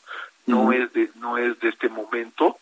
Eh, ya ya según de no según lo confirmó hoy el presidente de la república esto ya tiene un año no eh, entonces digamos sí es yo creo que sí es una de los sí yo creo que sí ocurrió a resulta del, del asunto Cienfuegos no y de la posterior y de, y de, la posterior reforma a la ley de seguridad nacional que creó esta categoría de agentes extranjeros eh, eh, para registrarse. A ver, tiene, deja de poner todo así. Esto, pues sí, o sea, yo entiendo, yo entiendo las razones de hacer esto. Sí es, déjame, particular la DEA sí tiene una actitud muy imperial eh, con respecto a sus a sus socios no fuera de Estados Unidos. ¿no? Sí es, eh, sí es, puede ser muy impositiva y busca su objetivo específico que es prevenir que lleguen drogas a Estados Unidos eh, no necesariamente debe ser el objetivo central de la política de seguridad en México. Entonces, yo creo que digamos, entiendo perfectamente la lógica. Ahora, sí, no, no es una decisión que venga sin costos. ¿no? El acceso de, de las agencias mexicanas, sin este tipo de mecanismos, el acceso de las agencias mexicanas a ciertas eh, a ciertas informaciones sensibles que generan las agencias estadounidenses en México, pues se va a ver reducida de manera significativa. Eh, la, la confianza entre agencias, pues también se ve disminuida eh, si no hay si no hay este tipo de mecanismos. ¿Qué implicaciones tiene de, largo plazo para la relación bilateral? Bueno, eso todavía habrá que verse. ¿no? Alejandro, te, quitamos un minuto, un minuto más aprovechando esta ventana de conversación sobre las agencias de seguridad. Los comentarios, eh, sobre todo entre algunos congresistas, entre algunos legisladores allá en los Estados Unidos, van en, diferentes rumbos, pero en el tema de la, de la seguridad de los cárteles del crimen y de su, este, digamos, involucramiento en los procesos, en los procesos políticos del país ha sido algo que, que, que se ha discutido y que sigue vivo allá en los Estados Unidos, en particular después de la elección de la elección intermedia, que tuvo además un costo altísimo en materia de, homicidios, de presiones, de chantajes, de amenazas, ¿no? A personajes para que se bajaran de la contienda. Estamos de frente a otro proceso importante en seis estados del país. ¿Tú consideras que esa historia de, de pues mira, soy cauteloso en decirlo, ¿no? De una eventual involucramiento o presión de, del crimen organizado en los procesos electorales se repita? Yo creo que en esta ocasión va a haber, digamos, déjame, usando como indicador el número de agresiones contra políticos en campaña o contra funcionarios locales, yo creo que debería ser menor en esta ocasión que lo que vivimos el año pasado, por una razón muy sencilla. Salvo que eh, creo que salvo Quintana Roo, eh, eh, solo uno de los seis estados que están en contienda este, este año eh, va a tener elecciones municipales al mismo tiempo con la elección de gobernador. Y el grueso de las agresiones contra políticos ha sido con en el espacio local, y tiene muchas veces que ver con eh, tiene muchas veces que ver con intentos de control de, ese, de esos gobiernos municipales. Eh, o tiene que ver con conflictos no que, que se dan en ese en ese espacio no eh, en esta ocasión el grueso en el grueso de los estados que tienen elecciones solo se va a elegir al gobernador. Entonces yo creo que allí debería debería de haber yo creo que debería de haber menos violencia. Lo que deberíamos de preocuparnos es eh, para 2024 donde va a haber la mitad del país además de, además de elegir presidente y congreso vamos a elegir, eh, le vamos a elegir asientos de alcaldes. Ahí yo creo que sí habría, habría, que, habría que ponerlo. Pues eh, Alejandro, te agradecemos mucho esta, esta conversación y te invitamos desde luego porque estos temas comienzan ¿no? a, a ser cada vez más, más recurrentes. Y mira, y si somos, si somos honestos, si somos sinceros, pues eh, a pesar de, de, del informe que, que, que ofreció Rosa Isela, en fin, pues seguimos teniendo encima una pesadísima losa de inseguridad y seguimos teniendo regiones donde nos están escuchando en este momento, ¿no? En Sonora, en Sinaloa, Baja California, Colima mismo, ¿no? Que, que no ha logrado, después del cambio de la entrada de la nueva gobernadora, no ha logrado, eh, dicen que es eh, el, el, el, reacomodo de, del, del crimen organizado, pero eso no es ninguna justificación. Entonces, el tema sigue vivo, pesado, ¿qué te digo de Michoacán? ¿Qué te digo de Zacatecas? ¿no? Por, por, por el rumbo que vayas, seguimos con ese tema. Sin dudas, digamos, el país sigue enfrentando un problema muy grave, un problema estructural sistémico y persistente, ¿no? De, de, inseguridad y violencia, ¿no? Y eso exige soluciones estructurales que por, lo, por ahora no están a la vista. Te, te agradezco eh, muchísimo, muchísimo esta conversación, Alejandro. ¿Nos das tus redes sociales, por favor? Con muchísimo gusto me pueden buscar en Twitter, eh, eh, mi arroba AOP71, AHOP71, y me pueden leer en el Universal lunes, miércoles y viernes. Así es, y puntualmente lo hacemos. Alejandro, te agradezco y te envío un abrazo. Gracias. Muchas gracias, Javier. Muchas gracias, auditorio. Bueno, pues ahí está, ahí está el tema. No es un tema sencillo, no es un tema fácil y sabemos que la relación vigorosa y que tiene pues muchas cosas muy buenas en la relación entre Estados Unidos pues siempre va, ¿no? Eh, a, trompicones y es cierto, ¿no? En muchos temas pues hay que ponerle también este, pues unos límites, ¿no? El mismo presidente decía, oigan, no, ustedes no pueden tener ese grupo para definir. ¿Te acuerdas cuando eh, el enviado del presidente Biden eh, dijo Anita, pues aquí estamos para trabajar junto con el gobierno mexicano en el diseño de la iniciativa para la reforma eléctrica, este, cosa que sorprendió muchísimo, este, fue John Kerry, si no me equivoco, y ya después salió el presidente y dijo, no, no, yo no dije que sí, lo propusieron y yo me quedé callado. Tal vez no tenía que haberse quedado callado, interpretar el silencio como una negativa, pero uh, finalmente un día después el presidente dijo, no, es un tema de soberanía, no pueden definitivamente de definir ese y otros y otros temas. Es difícil, ¿no? Muchos países dicen, no, nosotros quisiéramos la posición geográfica de México, ¿no? Ahí pegados a un lado de, de, la potencia mundial, del mercado de consumidores más grande del mundo, y claro que tienen muchísimas ventajas, muchísimas, y la principal, pues para en este momento que debería de ser el comercio, que deberían de ser muchísimas otras cosas, pues no lo es. En este momento son las remesas, es el trabajo que tienen las mexicanas y los mexicanos allá en Estados Unidos, el principal oxígeno. No hay nada que pueda superar la llegada del dinero que mandan nuestras paisanas y paisanos. No hay nada que lo esté superando, ni el turismo, ni el petróleo, ni la industria, ni nada absolutamente. Entonces, pues esa es la principal ventaja. Al contrario de eso, pues vienen todas las dificultades, desde luego, que significa eh, tener esta vecindad también con el país más poderoso, más poderoso del mundo y con la economía también más potente del mundo. Ahí está China también, ¿no? Pero la economía hoy más potente del mundo y México, pues es el socio comercial número uno de los Estados Unidos, por encima de China, por encima de, de Canadá, y eso tiene sus desventajas, claroscuros, desde luego, en toda esa, en toda esa situación. Este, claro. Anita. Oye, Javier. Sí, dime. Hablando de todo eso, fíjate que son muchos los norteamericanos, ¿no? De distintas partes de Estados Unidos que andan por aquí en Mazatlán, en Mazatlán ah, porque claro. pues con esta Semana Internacional de la Moto, 18 mil personas, este, ahí está la Plaza de la Moto, hay monumentos a la moto, hay fiestas en la playa, eh, conciertos. ¿Sabes qué? Hay, hay, hay mucho. Tatuajes, bikinis. Se bueno, vienen en moto desde, desde, Canadá.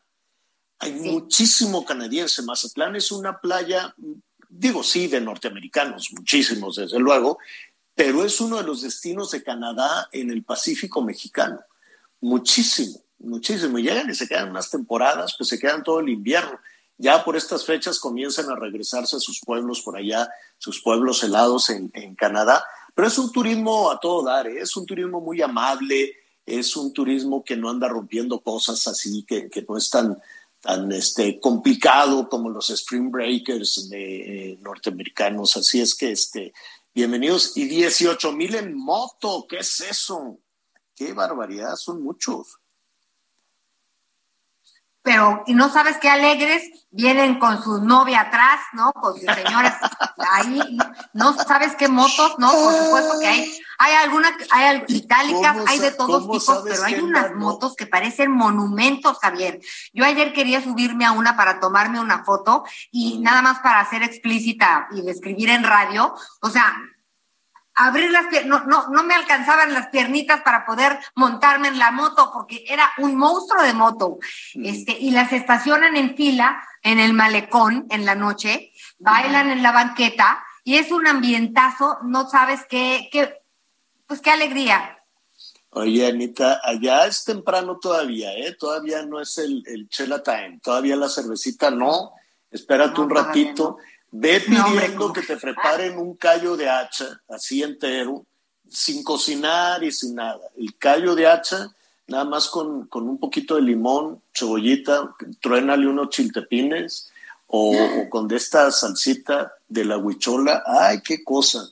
Pero eso ya al rato que acabe, que acabe el programa, pero lo puedes ir pidiendo desde ahorita, que, ¿no? que te hagan un callo y este y el, el, camarón para pelar así nada más. Ay, qué rico. Uy, qué cosa. Bueno, vamos a hacer una pausa y volvemos inmediato. Suspiro con sonido estereofónico, unos parlantes marca marcas cuadrafónico, vendo una silla de masajes electrónica y un secador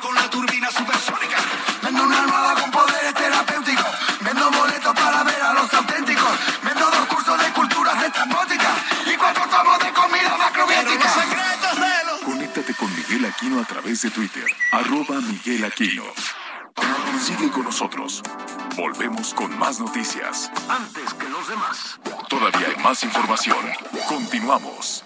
En Soriana, lleva el segundo al 50% de descuento en todos los detergentes Ace y Ariel, higiénicos Regio Almond y en todo el alimento seco para perro Pedigrí. Sí, al 50% de descuento. Soriana, la de todos los mexicanos. Solo abril 21. Aplican restricciones. Válido en Hiper y Super. Las noticias en resumen. La Fiscalía de Veracruz informó que fue vinculado a proceso Patricio Alejandro N., regidor electo del Ayuntamiento de Izcatecumlán, implicado en el homicidio del periodista Jacinto Romero en agosto de 2021. Una bala perdida lesionó a una menor de 13 años de edad cuando se encontraba en compañía de su familia en un velorio en Veracruz. La bala fue disparada desde un auto en movimiento tras una presunta persecución en Acayucan. El Pleno del Senado aprobó con 70 votos a favor, 37 en contra y 3 abstenciones el informe 2021 de las actividades efectuadas por la Guardia Nacional. El músico Lenny Kravitz se encuentra en la Ciudad de México trabajando un nuevo proyecto. El estadounidense de 57 años de edad, que joven, compartió una fotografía mediante su cuenta de Twitter donde se observa caminando por una calle de la colonia Miscuac en la alcaldía Benito Juárez. Y con esto el recorrido informativo por el país.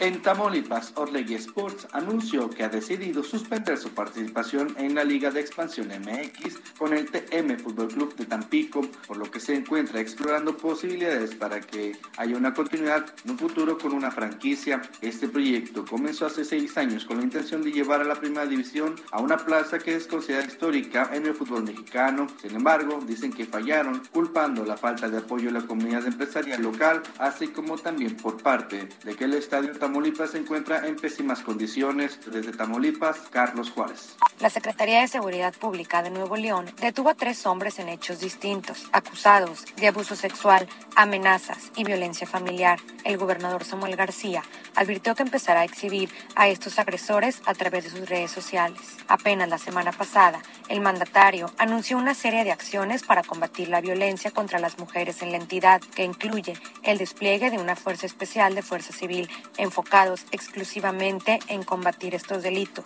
así como la implementación del Código ALBA para alertar las desapariciones, informó desde Monterrey, Nuevo León, Daniela García. En lo que consideró el respeto a un derecho humano, las autoridades municipales de la ciudad de Oaxaca permitirán que quienes así lo quieran fumen marihuana. Después de una reunión con el colectivo Plantón 420, una agrupación que busca la legalización del consumo de la marihuana, el ayuntamiento de la ciudad de Oaxaca, que preside el morenista Francisco Martínez Neri, autorizó el consumo personal, toda vez que no existe una reglamentación municipal que prohíba expresamente el consumo personal responsable de cannabis en espacios públicos. Lo único que se ha solicitado es que se evite consumir el cannabis en lugares en donde se encuentren niñas y niños o exista inconformidad expresa de otras personas, reportó Karina García desde Oaxaca.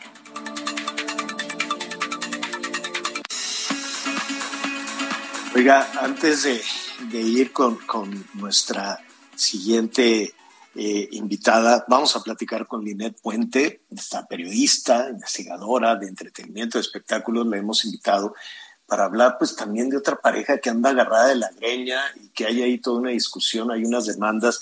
Eh, me refiero a una pareja de famosos. Y, antes de ir con Linet o, o, en el momento en que ya esté con nosotros, eh, le, vamos a pedir a nuestra producción. Este, Anita, yo me pregunto por qué los famosos, o bueno, no, los, digamos que eh, los actores, los cantantes, duran tan poquito casados. Los políticos se divorcian cuando dejan el cargo, ¿no? Casi, casi siempre. Ya ves, el presidente Peña, pues ya se le cosían las habas para dejar los pinos. Este, entonces dejan el cargo, eh, Salinas, Peña, Calderón no, él sigue casado, este Fox también, en segundas nupcias, este, pero los artistas, los eh, cantantes duran nada. Ya ves ahí la Belinda y este, ¿cómo se llama? Este muchacho de Caborca, este Nodal. Eh, Nodal, pues ya tronaron, todavía ni se casaban, y tronaron, duran bien poquito. Bueno, Nodal y otros 40 que tuvo antes Belinda, otros novios que también le entregaron su anillo. Yo creo, Pero, Javier, que el tema de, de, la fama, este, pues tiene que ver con la salud mental en algún momento, eh, y pues hay que, prefieren por un lado todos los compromisos que con los que deben de cumplir porque de eso depende su carrera también. Uh -huh. y yo creo que a lo, en unos en unos momentos pues no da tiempo de tener una relación sólida como para poder entrar en ese mundo o participar. Y luego pues, pues te sientes si tan quiere... guapo o guapa que dices ya me da lo mismo y, y cualquier no. pleito pues este pues ok bye no, yo creo que hay prioridades no y si antepones a, a la pareja a la familia a otras prioridades pues entonces sí ya te llevó el tren, quiero suponer, no sé por qué, Linet, ¿tú qué opinas? ¿Por qué durarán tan poco estos matrimonios de celebridades? Híjole, Javier, buenas, buenas tardes a todos, eh, gusto en saludarlos, querida Anita, Javier. Pues fíjate Gracias. que sí, así como... Uy, Linet, Linet, te vamos a marcar de nuevo porque no te estamos escuchando, no te estamos escuchando bien en lo que se restablece la comunicación, déjeme decirle a cuenta, a cuenta de que estamos en este tema. Hay en este momento en los Estados Unidos un juicio de dos famosos. Él se llama Johnny Depp, ¿no? Que es este actor que lo hemos visto pues en muchas, muchas, este, en muchas películas, desde los, ¿cómo se llamaban los del Caribe? Los, estos... Eh, Ay, los piratas del Caribe. Piratas y cosas por el estilo. Lo sí. hemos visto en muchas.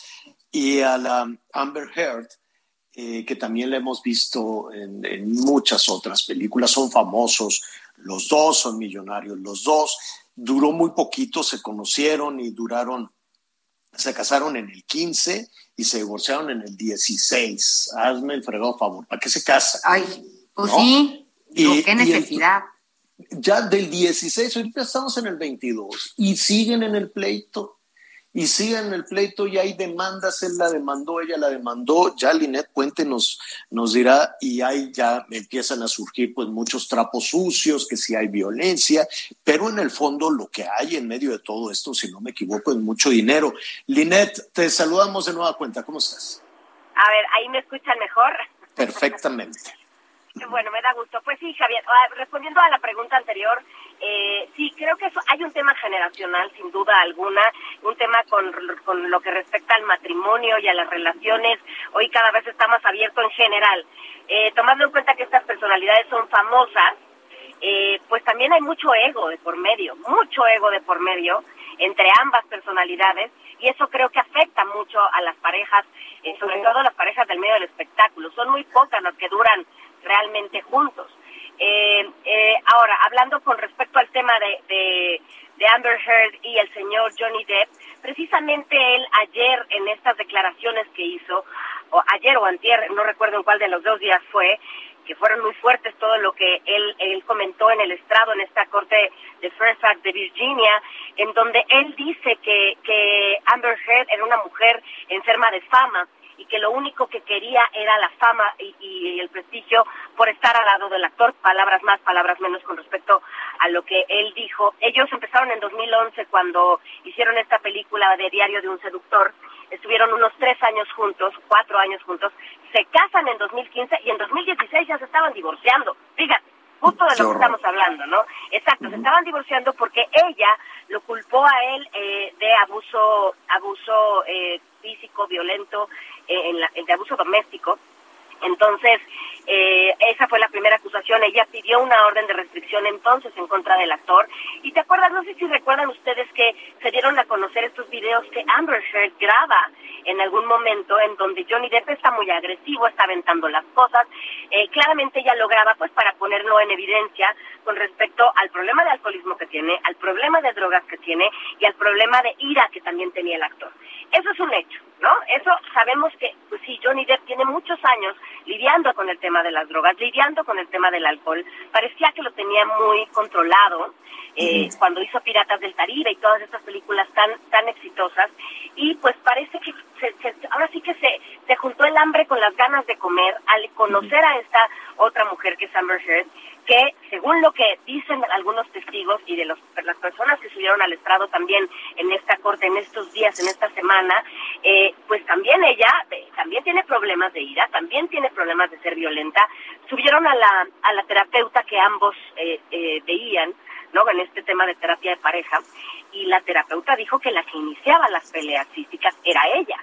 Eh, sí, era ella. Eso fue la, esa fue la declaración de la de la terapeuta. Ahora, para que la gente entienda por qué están en este pleito, ¿cómo surgió? Porque en 2018 Amber Heard escribe un artículo para The Washington Post en donde habla eh, de ser una mujer que vivió violencia, de ser una mujer que, que, que tuvo maltratos en su matrimonio. Nunca mencionó a Johnny Depp y habló de cómo salió adelante y demás y demás. Pero obviamente, pues, ¿a quién se refería, no? Era como muy obvio que se refería a Johnny Depp. Y a partir de ahí, a Johnny Depp se le empiezan a caer más contratos de los que ya se le habían caído cuando en 2016 ella lo, lo acusa de violento. Cuando lo acusa de violento, se le cae toda la franquicia de Piratas del Caribe. Le dicen adiós, gracias, ya no queremos saber nada de ti. Porque recordemos que es Disney. Disney no quería tener nada que ver con Johnny Depp después de todo. Y mira, que después de los millones que les hizo ganar con el personaje de Jack Sparrow, y se le cae también esta franquicia de animales fantásticos y dónde encontrarlos, en donde él también hace un personaje importante, y muchos contratos más se le empiezan a caer a Johnny Depp. Entonces, a partir de que ella hace esto, en 2019 Johnny Depp la demanda por difamación y le exige 50 millones de dólares porque pues por el daño que le ha generado el desprestigio que ella le provocó con, con, con estas declaraciones.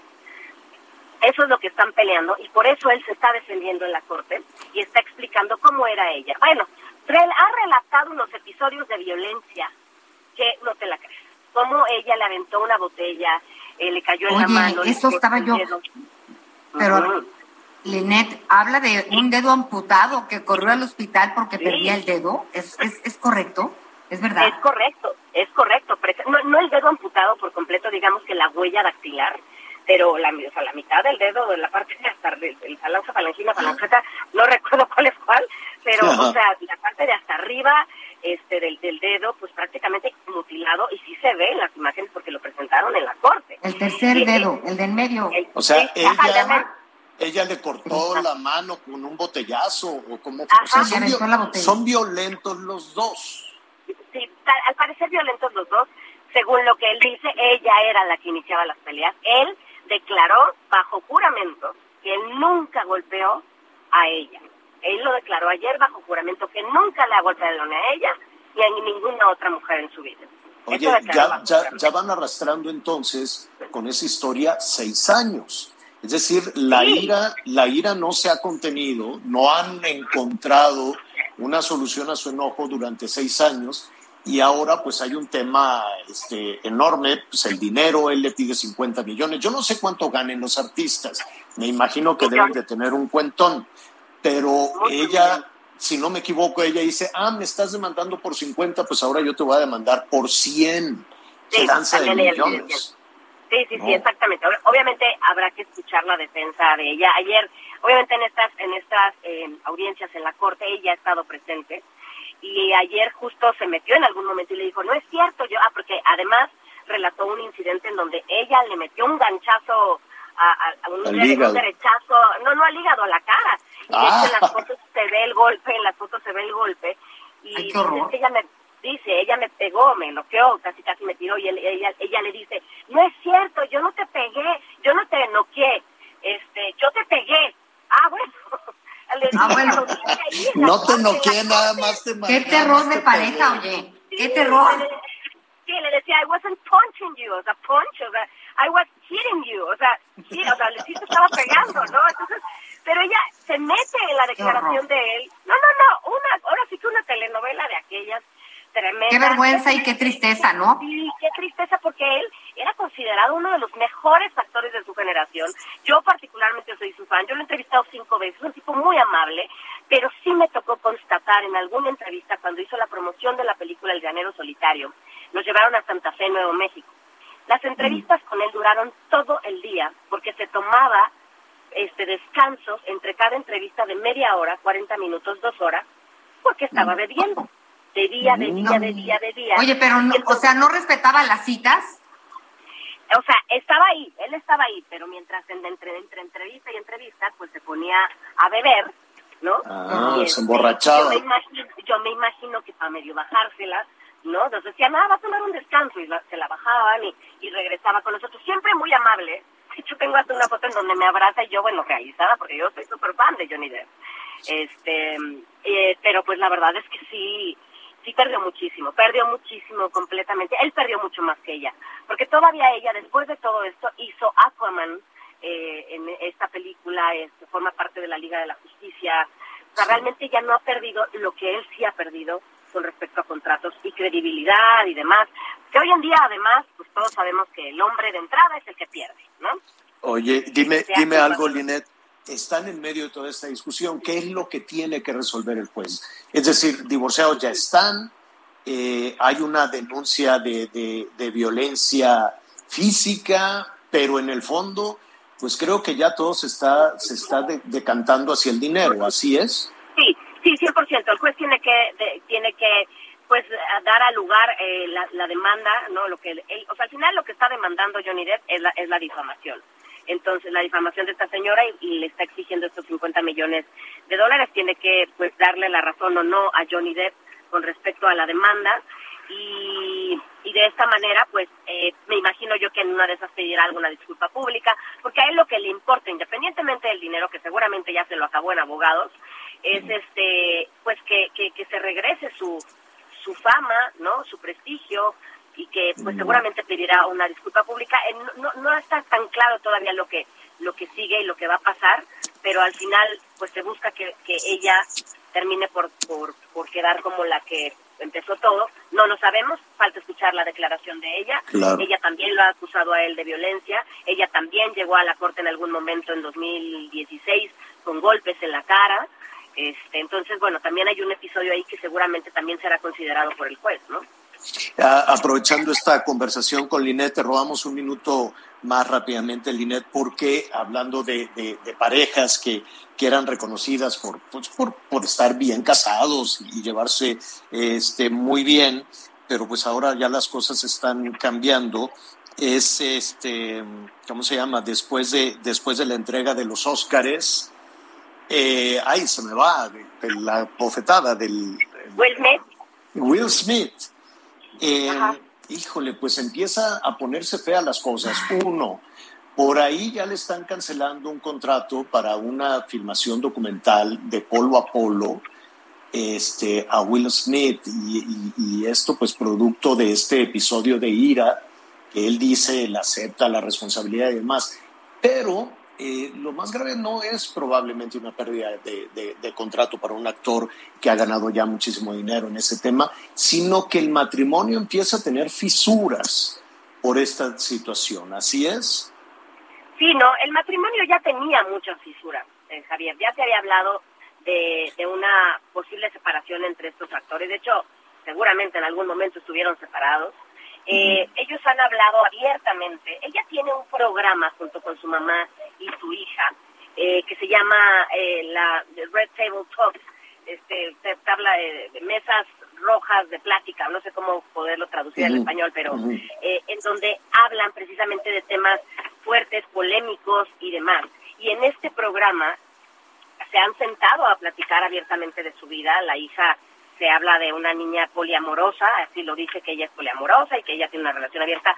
Ellos se han sentado a decir que tienen una relación abierta. Eh, él sabía que ella le puso el cuerno en algún momento con un amigo de su hijo. No, no, unas historias muy, muy, muy modernas que, yo no entiendo la verdad. No quisiera, no quisiera opinar al respecto porque creo que son pues cosas muy de, de, de una nueva generación que pues yo probablemente no estoy de acuerdo, pero no quiere decir que esté mal o esté bien, no quiero ponerle adjetivos, pero eh, hablan de eso, habla, hablan mucho de eso, de esta relación abierta, hablaban de que ella, eh, que dijo que, se arrepintió de haberse casado con él, eh, al parecer ella le ha dado mucho la espalda, según lo que dice la prensa roja, ¿no? De la prensa rosa del corazón, que ella le ha dado la espalda con todo este tema. Es un tema muy complicado y seguramente la pareja está atravesando por un momento muy difícil y muy probablemente por eso también es que él reacciona como reacciona, porque no reaccionas así cuando estás bien, ¿no? Creo que eh, creo que ya venían arrastrando muchos temas y al final lo que sucede y el impulso que lleva a Will Smith a levantarse y, y propinarle este golpe a Chris Rock tiene que ver con algo muy profundo que él está tratando de sanar. Se habla de que él está en rehabilitación, por tratando de, recuperarse. Y creo que es bueno, ¿no? Creo que es bueno lo que él está haciendo, pero él tiene que recuperarse y recuperar su carrera, que yo creo que es lo que más le importa ahorita, que se enfríen los ánimos, seguramente en algún momento saldrá a dar una, una entrevista importante para hablar de lo que pasó, yo creo que lo que más le conviene es decir, me equivoqué, ¿no? Acepto todo lo que, como lo dijo en el comunicado, de, de, hecho ya lo ha reconocido, ¿no? Y ahora pues quien está haciendo más revelaciones es este, Jada se llama su esposa, Jada Pinkett. Jada. ¿no? Jada Pinkett es quien, pues ahora tiene el reflector encima. De alguna manera, Will Smith ha tratado de guardar silencio. He dicho que va a tomar esta terapia de manejo de ira, etcétera, etcétera. Pero, pues bueno, ahí hay también todo una. Mira, como un momento de ira puede desmoronar y puede desencadenar tantas, tantas cosas. Linet, pues muchísimas gracias Seguiremos Gracias pendientes de tu investigación. Gracias, claro Gracias, Javier. Hoy en Hechos Noche no se la pierdan, ahí la van a tener. No, ahí en el noticiero Linet Puente nos va a contar toda, toda este escándalo alrededor pues de una de las de las parejas que ha llamado tanto la atención, no nada más en Hollywood, sino en el mundo. Y sí, la otra duda que ya platicaremos después con Linet y con algún especialista, ¿qué les pasará a los famosos que nomás no pueden mantener una relación? Raro, ¿no? Pues está, eh, pues es el tema de, la fama, ¿no? No lo sé, porque pues tampoco es mucha justificación. Hay gente muy famosa, este, hay escritores muy famosos que mantienen sus relaciones por, por muchísimos, muchísimos años. Hay también este, parejas eh, también de, de artistas, probablemente no tan, no tan, este, no tan jóvenes, pero pues que han tenido matrimonios muy, muy largos. Incluso pues aquí en México antes, no, sé, ¿no? Hay que, hay que ver este, qué pasa. Tom Hanks, por ejemplo, y Rita Wilson, pues llevan casi treinta y tantos años este, de matrimonio. Jamie Lee Curtis y Christopher Guest este, pues nada, ¿no? Se enamoraron, se casaron una vez, nada más, llevan también 35 años casados. ¿Sabes quién lleva? Es un padre y un marido muy amoroso, este chaparrito eh, Johnny DeVito, Danny DeVito. Danny DeVito, ya sabes, el pingüino y tantas películas que, que ha hecho con eh, Schwarzenegger y cosas así. Lleva también casi 40 años de, de casado con Rhea Perlman. Este, en fin, son, son, son muchos. Y antes pues duraban más. Eh, no sé, ¿no? Las nuevas generaciones si tengan un poco de memoria de Paul Newman, un grande de la pantalla. Pueden buscar ahí a Paul Newman. Era todo un, un ícono de los actores de Hollywood.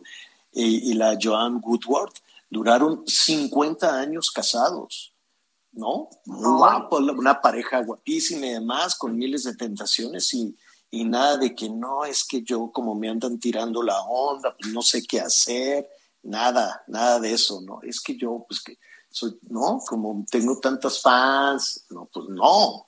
Y el manejo de ira. A propósito de manejo de ira, porque ya se nos acaba el tiempo, mañana vamos eh, a hablar de, este fulano que agredió a su esposa en un concierto porque le dio el cantante, pues ahí un ramo de rosas y el fulano fue y la agarró a navajazo y ya está en la cárcel. Mañana vamos a hablar de ese tema, porque hoy ya nos vamos, Anita, Oye, ahora y, sí ya. Y no nos podemos ir sin felicitar también de parte de toda la producción, de parte de todo el equipo, a Adrián Alcalá del Departamento de Ingeniería de Claro. Heraldo, que cumple también Claro. unos cuantos añitos hoy. Muchas felicidades. Adrián. Felicidades, felicidades, felicidades, Adriana. Te vamos a traer, te vamos a mandar también un pastel. Oiga, pues ya nos vamos. Cuánta felicitación. Cuánta, cuánta alegría. sí. Vámonos rápido por un eh, taco de pulpo, un taco gobernador. Ve todo lo que te vas a comer, Anita. Taco gobernador, que es el taquito de camarón gratinado, es el taco gobernador. Luego tu callo de hacha. Luego un taco de pulpo o de pescado zarandeado. Una ampolletita de cervecita, nada más, pacífico, Está bien, la una que tú quieras, bueno. decir, no quiero decir marcas. Y ya después que te lleven, después de comer, a una nieve de carretita, una nieve de carretita, Ay. pide una nue- nieve de ciruela con leche ahí en el centro de Mazatlán, te la vas a pasar muy bien. Anita Lomelí, muchísimas gracias. Gracias, Javier. Buenas tardes y buen provecho. Gracias, yo soy Javier Alatorre, lo espero diez y media en Hechos Azteca 1. Siga con nosotros en el Heraldo Radio. Suspiro con sonido estereofónico, unos parlantes marca Marantz cuadrafónico. Vendo una silla de masajes electrónica y un secador con... Gracias por acompañarnos en Las Noticias con Javier Alatorre. Ahora sí ya estás muy bien informado. Normally, being a little extra can be a bit much, but when it comes to healthcare, it pays to be extra.